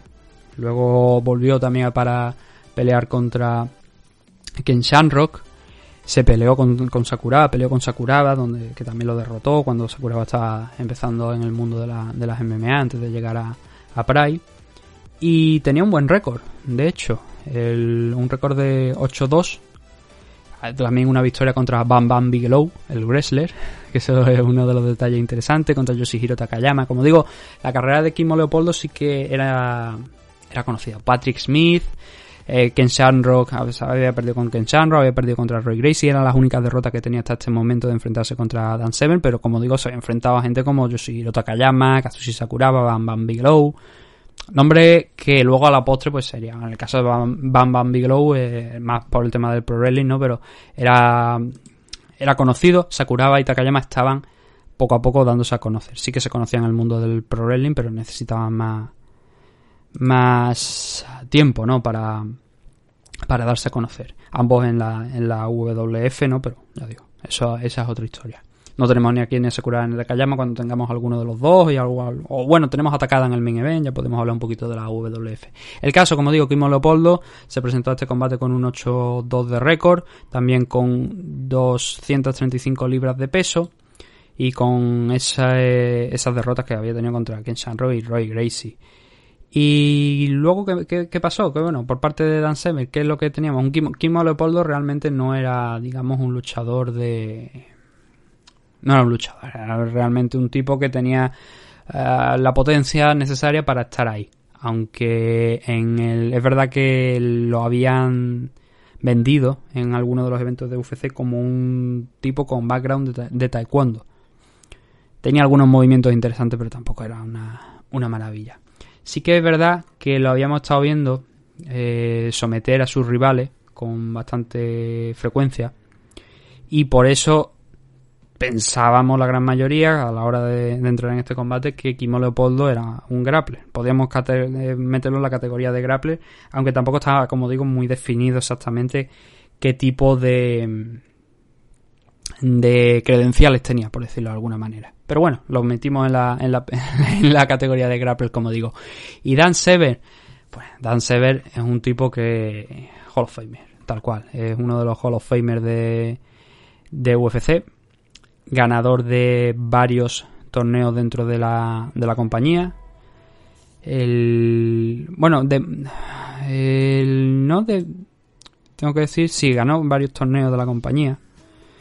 Eh, de hecho, fue uno de los hombres que se enfrentó dos veces contra Taktaro, que ya lo hemos mencionado, las dos veces le, ganó, ganó el, el torneo, el UFC 5 lo ganó, luego el, recuerdo que el UFC 4 lo perdió, lo perdió además fue contra la final, contra, contra Roy Gracie, que fue el que iba ganando aquello. Luego perdió también un combate contra Ken Shamrock, ambos se habían enfrentado, tanto Kimo como, como Dan Semer se había enfrentado a Ken Shamrock, que era una de las cosas más destacables de lo que habían hecho ambos. Y cuando llegó aquí a, a Pride, tranquilamente, yo creo que era eh, me parece que era el luchador con, con más experiencia de todos los que estaban en la CAR. con un récord de más de 20 combates. Tengo por aquí el récord exactamente, 23-1. 23-1 de, de récord. Y había estado peleando en, UFC, se había enfrentado contra, contra lo mejor. Derrotó a Ken Shamrock después, sí que a Ken Shamrock lo llegó a derrotar, no en su primer enfrentamiento, en el segundo.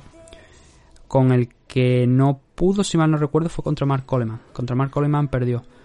Y cosas destacables de Dan Seven, además, como digo, de esas victorias de, en UFC, ganador del torneo, el auténtica leyenda de las MMA, porque aquí estábamos hablando que estamos realmente esto se a pesar de ser su combate número creo que era 25 me parece este de Pride 1 estamos hablando que luego llegó a hacer una barbaridad de peleas que ha estado activo hasta hace como quien dice dos telediarios. Dan Severn tiene más de 120 combates un total de 127 vale es una burrada. Aquí estaba haciendo en el 97 su combate número 25 como digo el vigésimo quinto y ya había peleado varias veces en UFC, pero es que este hombre estaba activo en todo lo...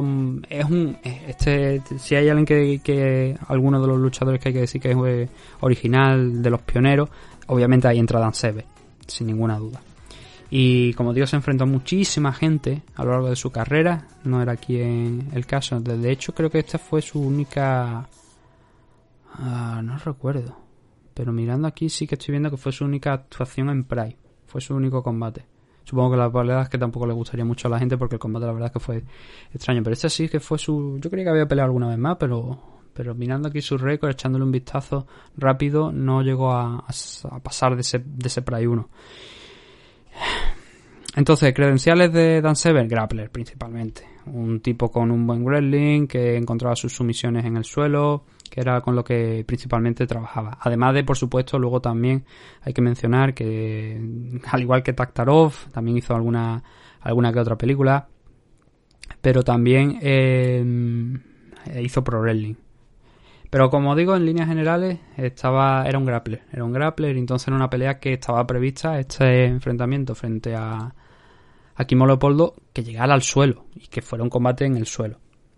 Son 30 minutos que, como estamos por encima de la hora de programa y es muy repetido lo que pasó, lo vamos a, resumir en, varios puntos importantes de lo que pasó en este enfrentamiento.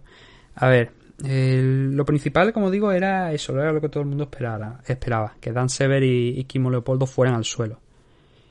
Hay que reconocer que Dan Sever lo intentó. Él intentó varios takedowns a lo largo de, este único asalto que se celebró de 30 minutos y lo intentó muchas veces. Solo encontró el éxito al final, en el último minuto. Pero eso, ahora iremos a eso. Fuera de, este punto, lo máximo que, que, hicieron Kimo Leopoldo y Dan Seven fue, en el caso de Kimo, soltar left hooks. Eh, Sever era, zurdo, pero Kimo no, Kimo era diestro. Entonces él iba soltando left hooks con la mano delantera, intentando hacer daño a, Dan Sever. Y también añadió al repertorio low kicks al muslo. Que esas sí que se notaron porque esas sí que dejaron una buena marca en la pierna de, de Dan Sever. Pero la pasividad entre ambos fue mucha, muchísima. Kimo Leopoldo y Dan Seven decidieron que esto iba a ser un combate de striking cuando no era su fuerte. No sé si por el respeto que se tenían o, o por qué motivo decidieron que esto iba a convertirse en eso. Claro, ¿qué es lo que pasa? Que cuando te dan 30 minutos de dos tipos que deberían estar en el suelo intercambiando posiciones, intercambiando sumisiones y en definitiva haciendo lo que mejor saben o por lo menos lo que han demostrado a lo largo de su carrera hasta este punto y te encuentras esto durante 29 de los 30 minutos, te echa un poco para atrás. Fue lo que, lo que pasó en este enfrentamiento, ¿no? Que tanto Kimo como Dan Seven optaron por mantenerse mucho tiempo de pie. Y la estrategia de Kimo fue esa. Fueron esos golpes con la izquierda. El strike de Dan Seven dejaba mucho que desear. Cuando intentaba a veces entrar en una distancia donde pudiera lanzarse por el takedown, lo que hacía era soltar guantazos como si se tratara de un patio de colegio. Como digo, dejando bastante, bastante que desear. Además de, bueno, en el caso de, de, Kimo, él iba utilizando la izquierda, en el caso de, de Dan Sever, él iba utilizando los jazz con la derecha, además de esos intentos de takedown. Pero no fue, no pasó prácticamente nada a lo largo del combate, a excepción de, como digo, esas low kicks de Kimo Leopoldo, que puede quizás ser a lo mejor el striking, la técnica más, eh, pues más utilizada, o sea que más mejor dicho, más efectiva del combate, porque dejó bien marcadita la pierna de, Dan Seven, pero mucha pasividad, por ejemplo. Hay, bueno, hay un, hay un momento donde Kimo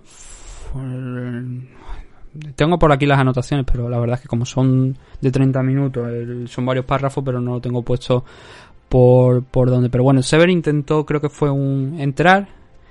El Kimo perdió el equilibrio, cayó contra la cuerda, cayó al suelo. Eso fue lo que aprovechó Sever. Ahí fue donde se. Y eso fue en el último tercio del combate. Se animó un poquito la cosa e intentó Sever echarse encima y, realizar algo de, trabajo en el suelo, algo de, de Grand Pound lo que pasa es que eh, Kimo estuvo muy listo. Kimo estuvo muy listo, yo creo, no sé si es que había visto antes a Shoji o qué, pero se metió entre las cuerdas y eso provocó que el reset, que se reiniciara la pelea de pie.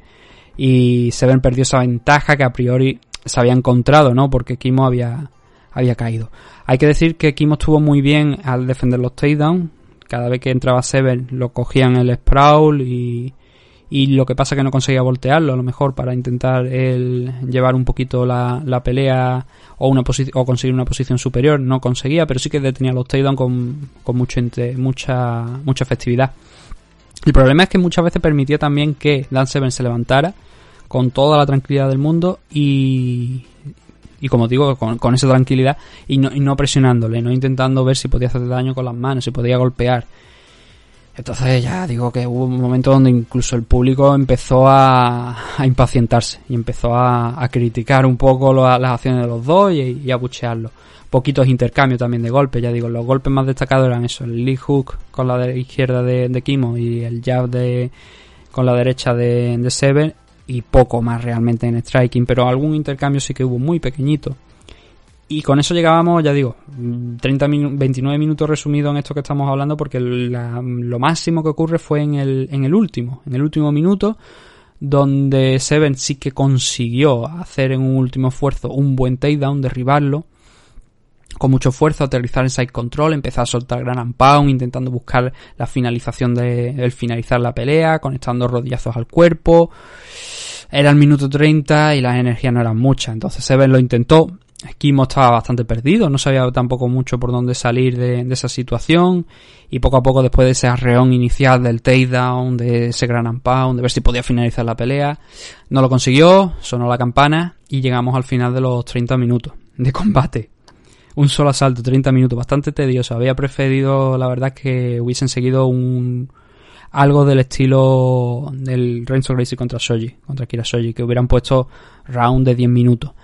¿Por qué? Porque al menos das un minuto a los luchadores para recuperarse o para recibir instrucciones desde su esquina. Que las esquinas estaban ahí, pero claro, no es lo mismo, ¿no? Que te den ese minuto de descanso para poder escuchar a tus esquinas, ver por dónde entrar y no se lo dieron aquí, supongo que porque estarían de acuerdo, porque firmaron la pelea de esa manera, porque Sever también había estado ya, bueno, tanto Sever como, como Kimo, como Kimo, pero especialmente creo que Sever ya había sido, ya había estado en algunos combates especialmente largos. Mirando, si me permitió, incluso lo puedo mirar por aquí. Eh, sí, mira, tenía por ejemplo aquí uno contra Lane Lance Gibson de 26 minutos, luego contra Jeremy Horn tuvo un combate de 20 minutos, contra Mario Neto en Brasil tuvo uno de 40 y otros varios combates que tuvo en UFC de, hasta 30 minutos. Por eso digo que venía preparado. Supongo que sería también una sugerencia de, Dan Sever antes que, que de Kimo. Pero con eso llegamos al final del combate, con ese arreón final de Dan Sever, donde pues no sirvió para mucho, porque ya digo, el empate fue decretado como el combate fue decretado como un empate al llegar a los 30 minutos y no hubo más. El combate que a priori de la CAR era más interesante fue decepcionante porque vimos a dos grapplers no hacer grappling, sino dedicarse, dedicarse a hacer un combate de boxeo, kickboxing, porque bueno, realmente el único que soltó patadas fue Kimo Leopoldo y un combate que ya digo que no fue nada, nada agradable de ver. Fue un combate malo, pero bueno, hay veces que te salen combates buenos, hay veces que te salen combates malos.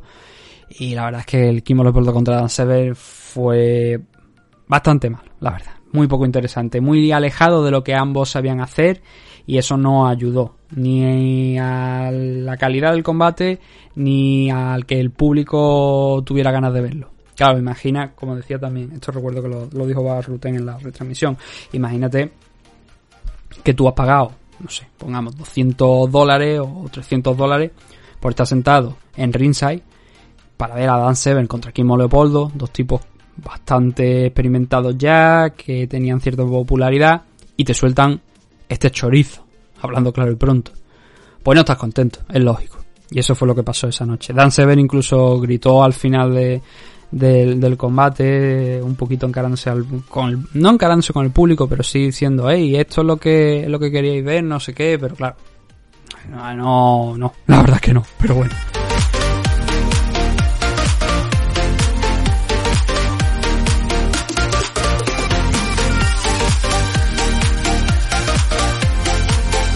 El último de los combates que teníamos en este Pride 1 era el más importante. Y más importante sobre todo por historia. Y ahora vais a comprobar por qué.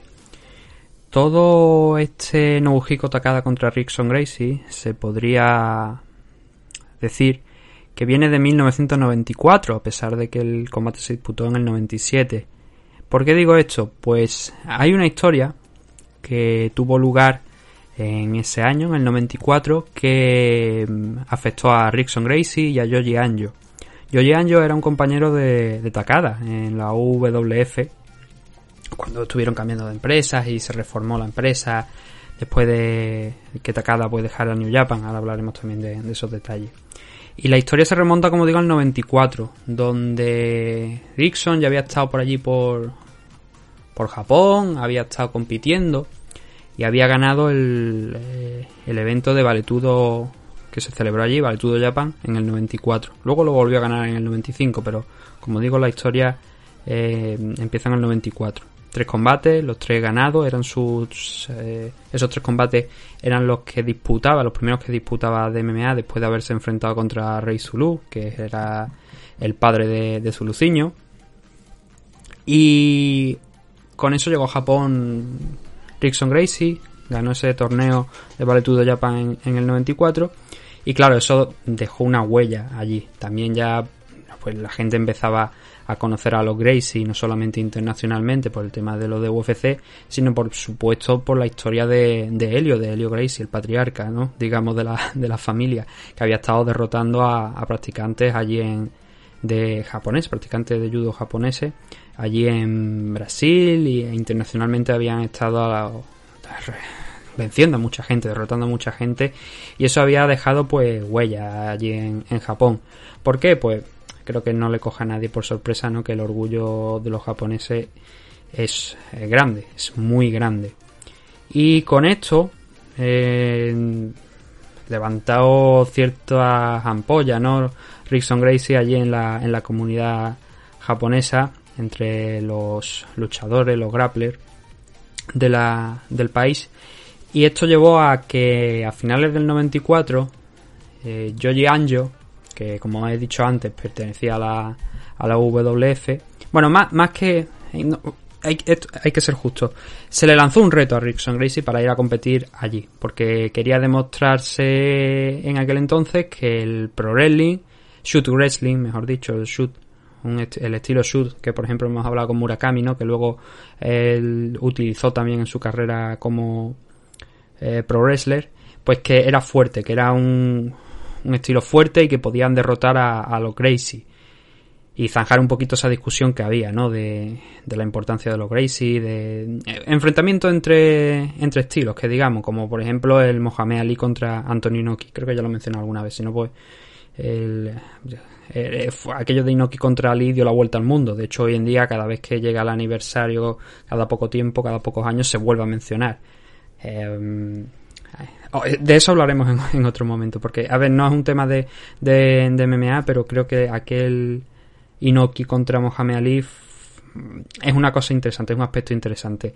Allí, pues, en Japón se veían las artes marciales como digamos que el pro wrestling también entraba dentro de un tipo de arte marcial, ¿no? Lo consideraban ese estilo shoot y, y con eso retaron a Rickson. Rickson se negó, dijo que no quería competir allí, que ya había estado compitiendo en el Valetudo Japan, no tenía nada que demostrar y que no quería no quería, no aceptaba ese reto de la UWF.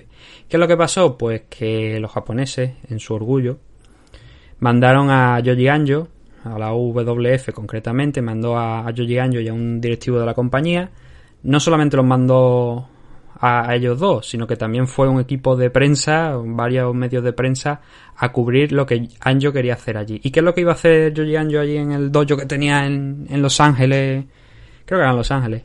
Eh, Rickson Gracie quería retarle, quería retarle un combate en su casa, ya que él no había ido allí, quería enfrentarse allí. Pero un combate totalmente legítimo, no estamos hablando de un tema de, de pro ni nada, sino un combate totalmente legítimo en su dojo no hay mayor ofensa, ¿no? Que vengan a tu dojo a, retarte. A los fans, los seguidores de la cultura japonesa, pues sabrán eso. Bueno, no solamente lo de la cultura japonesa, sino en general. Pero quiero decir, eh, la historia del tema de, los retos entre dojos y tal, muy, muy de allí, de, de Japón. Entonces se plantó con esto Anjo, el, aquel directivo y varios medios de prensa en el gimnasio de, de Rickson, como digo, allí en, en el dojo de Los Ángeles e intentó retarle. Eh, habló, estaba allí uno de los familiares, creo que era el hijo, me parece, de Rickson, el que estaba por allí, y le dijo que quería retar a, Rickson a un combate sin normas, sin árbitro, todo legal. Y creo que Rickson en aquel momento no estaba en el dojo, sino que tuvieron que llamarlo para decirle, oye, mira lo que está pasando aquí, y él accedió. Él dijo, vale, ya que estás aquí, ya que has venido, vamos a hacerlo, ya que me estás retando en mi propio, en mi propio territorio y en mi dojo, vamos a enfrentarnos sin normas, sin nada. De hecho, dicen que pronunció una frase muy curiosa que fue si peleamos por dinero, el pararé de pegarte cuando tú me lo pidas, pero si no lo hacemos por dinero, si lo hacemos por honor, voy a estar pegándote hasta que yo crea conveniente. Esa fue una de las frases que dicen que, dijo Rickson. A lo que siguió, pues bueno, lo siguió, echó toda la prensa de allí, ya que él había echado toda la prensa, todos los, los medios japoneses que iban con, con Yoji Anjo tuvieron que salir y se disputó el combate.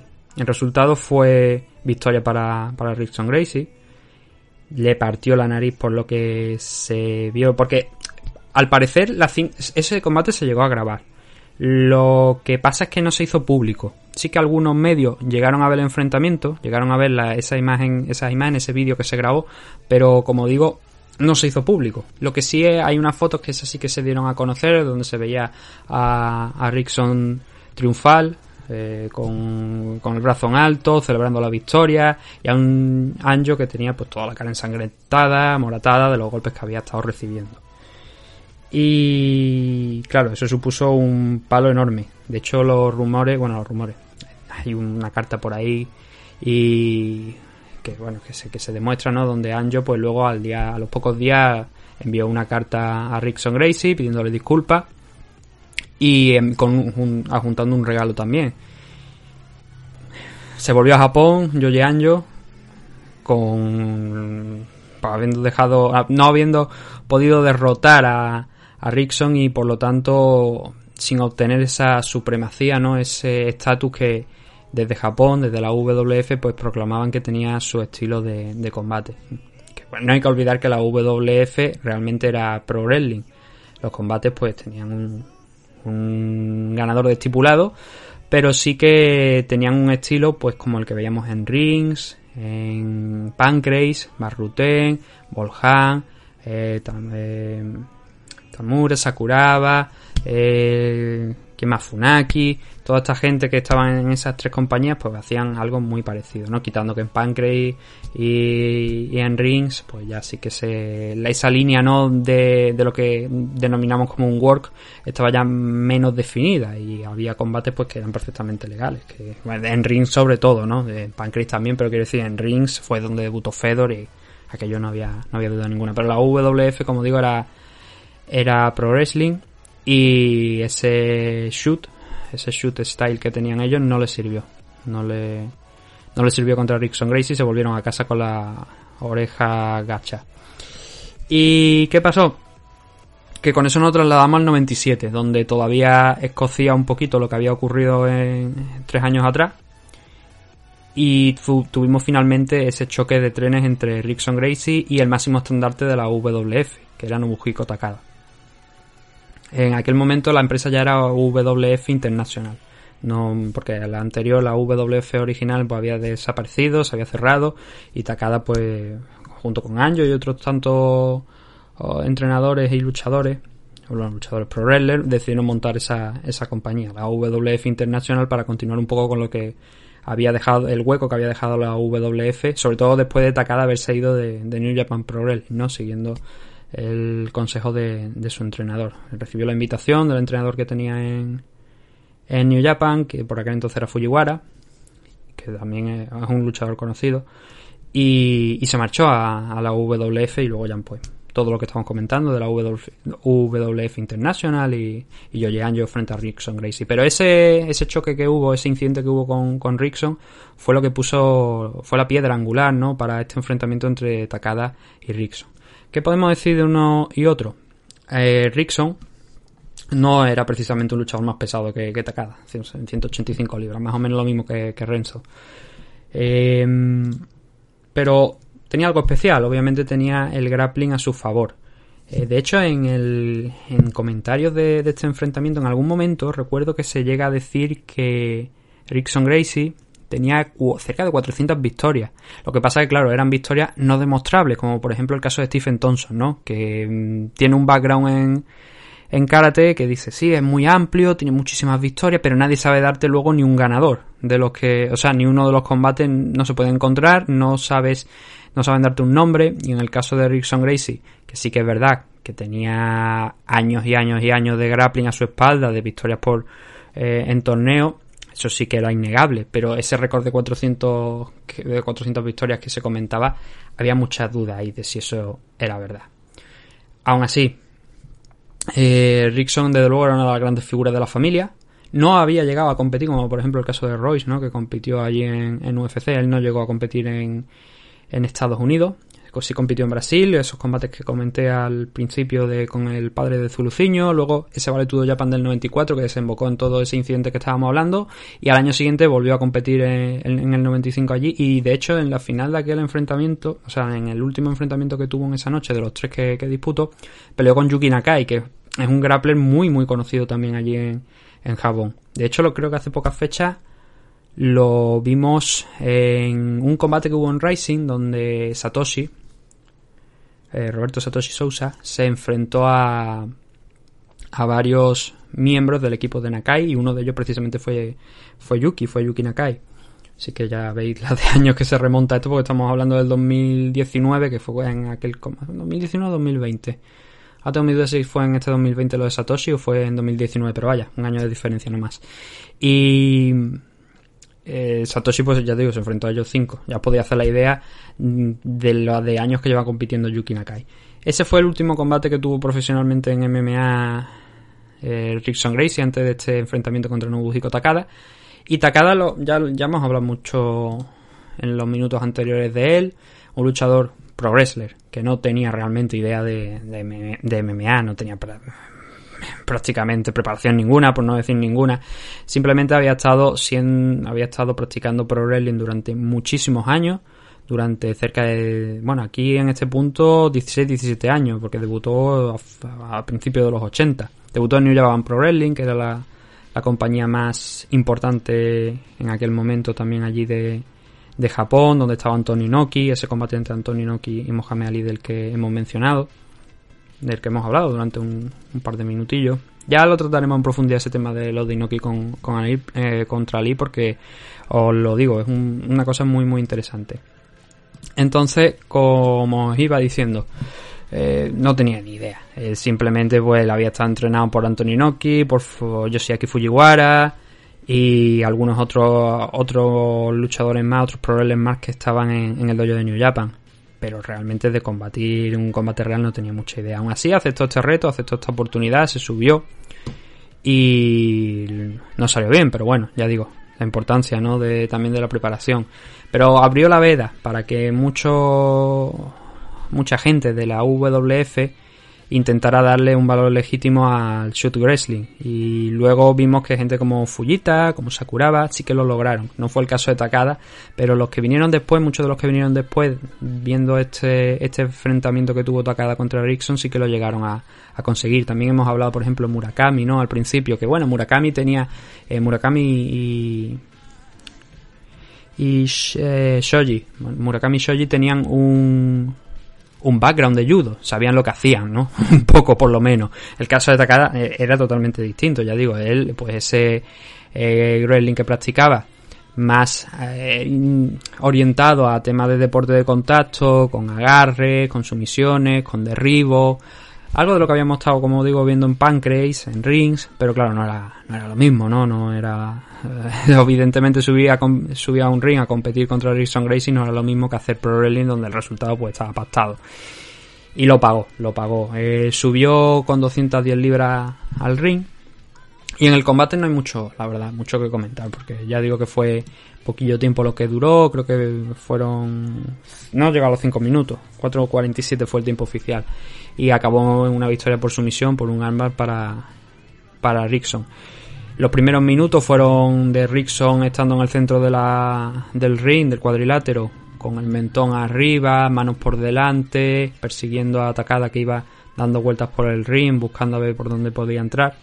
Em, y no hubo tampoco mucha acción porque un par de golpes de tacada atacar las piernas, atacar con, con, alguna mano. Precisamente fue una de esas manos las que permitió acercarse a, a, a, Rickson. Y en ese momento fue cuando, después de mucho esfuerzo, porque incluso le metió también un buen rodillazo que no sintió mucho Rickson Gracie por lo que por lo que se vio en ese momento pero sí que le permitió ya con ese ese agarre derribar a atacada y ahí es donde se vio la superioridad porque Rickson pasó a la montada Takada lo tenía muy cerca del cuerpo, lo estaba agarrando, lo tenía muy cerca mm, del cuerpo para evitar que explotara, pero claro, eso está bien, es una buena estrategia, pero necesitó algo más, necesitaba algo más Takada en ese momento que no llegó, que se vio que estaba prácticamente sin habilidad ni alguna, iba a decir muerto, pero muerto tampoco sería la palabra adecuada. Muerto se quedó el pobre de Oleg Taktarov, ¿no? Cuando peleó contra Gary Goodrich al principio de la noche, pero sí que no tenía habilidad ninguna para escapar de las sumisiones, ni, o sea, de, la posición, ni con las caderas, ni luego también la posición de, en, el, en, el, suelo, pues no era la ideal y viendo la superioridad de Rickson, pues aguantó el brasileño un rato encima de, de la montada, estudiando a ver cuál era el plan por donde podía salir castigó un poquito el cuerpo y cuando vio que era suficiente, que ya lo tenía bien controlada la posición, que Takada no iba a suponer ninguna amenaza, agarró uno de los brazos, saltó un lateral y finalizó por un, por un armbar esa, esa contienda. Takada no tardó mucho en tapear, la verdad, y aquello fue una explosión de, de celebración por parte de, de los Gracie, subieron todos al ring, celebrando la victoria con, con Rickson Gracie como si hubiese ganado, pues no sé, la final del Mundial de Fútbol, ¿no? Prácticamente. Y claro, la diferencia de nivel era, era muy grande, pero bueno, eso fue el main event, eso fue lo que puso el, la, el primer main event, con esto acabó el primer evento de, de Pride, con ese primer main event entre Nobuhiko Takada y Rickson Gracie, que como digo, al ser un, un enfrentamiento que venía ya no solamente de la rivalidad, sino también del 94, ¿no? Ya de tres años antes, el público japonés ya sabía lo que se iba a encontrar, la prensa viendo lo que había pasado con Anjo en aquel momento, que esto también cabe destacar, y el mundo, bueno, el mundo del pro wrestling allí en Japón sigue siendo muy importante pero en aquel momento era más, por, por esa empresa que digo, ¿no? El Pancrase, Rings, la WF, la línea de los deportes de contacto entre Pro Wrestling y, y un deporte de contacto real con sus normas era muy difusa, no sé, era muy borrosa. Y ahí es donde se movieron, ¿no? Donde la prensa también para vender esto es que esto es una ofensa, porque claro, yo yo el pobre, llegó allí a California con un buen background que tenía, que no solamente, obviamente no era tan bueno como el de Rickson Gracie, ¿no? Pero sí que tenía algunas nociones de, de grappling, de algo de striking también. Y llegó él con toda su ilusión allí a, a California en el 94 para enfrentarse a Rickson, joven, sin mucha experiencia, y se llevó la del pulpo. Claro, aquello lo, lo entendió la prensa porque era una batalla real, era un combate real, y lo entendió la prensa como una deshonra, como un hecho que había que vengar. Y no llegó la venganza en esta ocasión en el 97 contra Takada. Eh, Takada luego siguió peleando en, en Pride, no solamente se, se, acabó aquí, pero luego tuvieron otra revancha, que ya hablaremos en otro momento, donde el resultado fue, fue idéntico, vamos a hacer spoiler, pero fue idéntico en, en el, siguiente enfrentamiento que tuvieron Rickson, Gracie y Takada. Y bueno, esto es lo que teníamos en este Pride 1. Eh, importante destacarnos esos 48.000, cerca de 48.000 personas que estuvieron el 11 de octubre del 97 en el Tokyo Dome de, de Japón, de Tokio.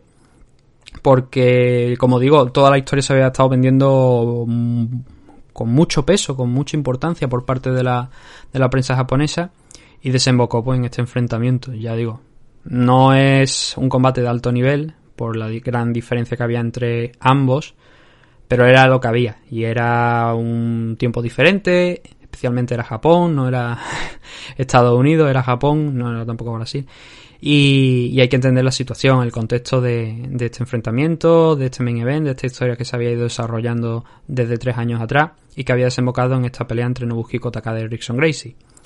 Como digo, esto es todo lo que teníamos en este evento, en este primer evento, el evento que echó a andar esa leyenda de lo que fue Pride hasta que cerró en el 2007, 2006-2007 cuando lo compró, lo compró Zufa.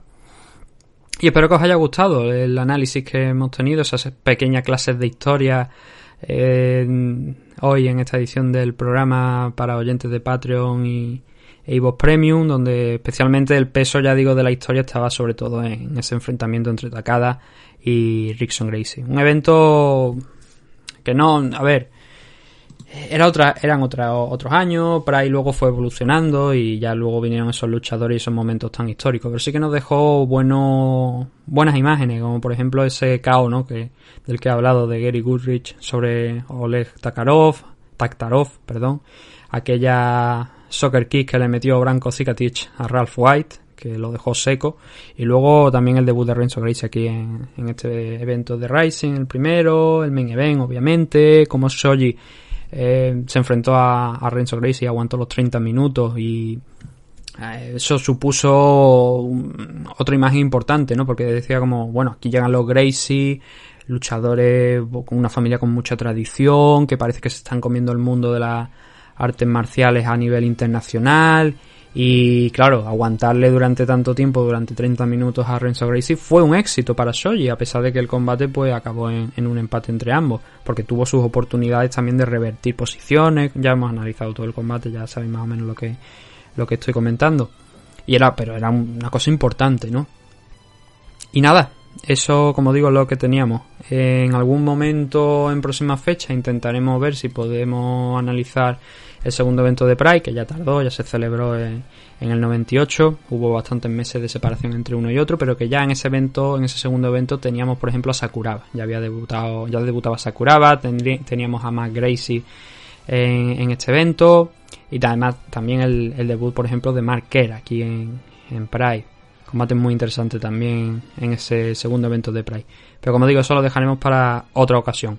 Por ahora, lo dicho, espero que os haya gustado este resumen, este análisis que hemos hecho de Pride 1. Podríamos haber contado más historias, sí, no os voy a negar, pero en el tiempo no es todo el que me gustaría y quería sacar el programa, quería sacar el análisis y en algún momento a ver si podemos hacer un otro programa distinto hablando un poquito más de la formación de la empresa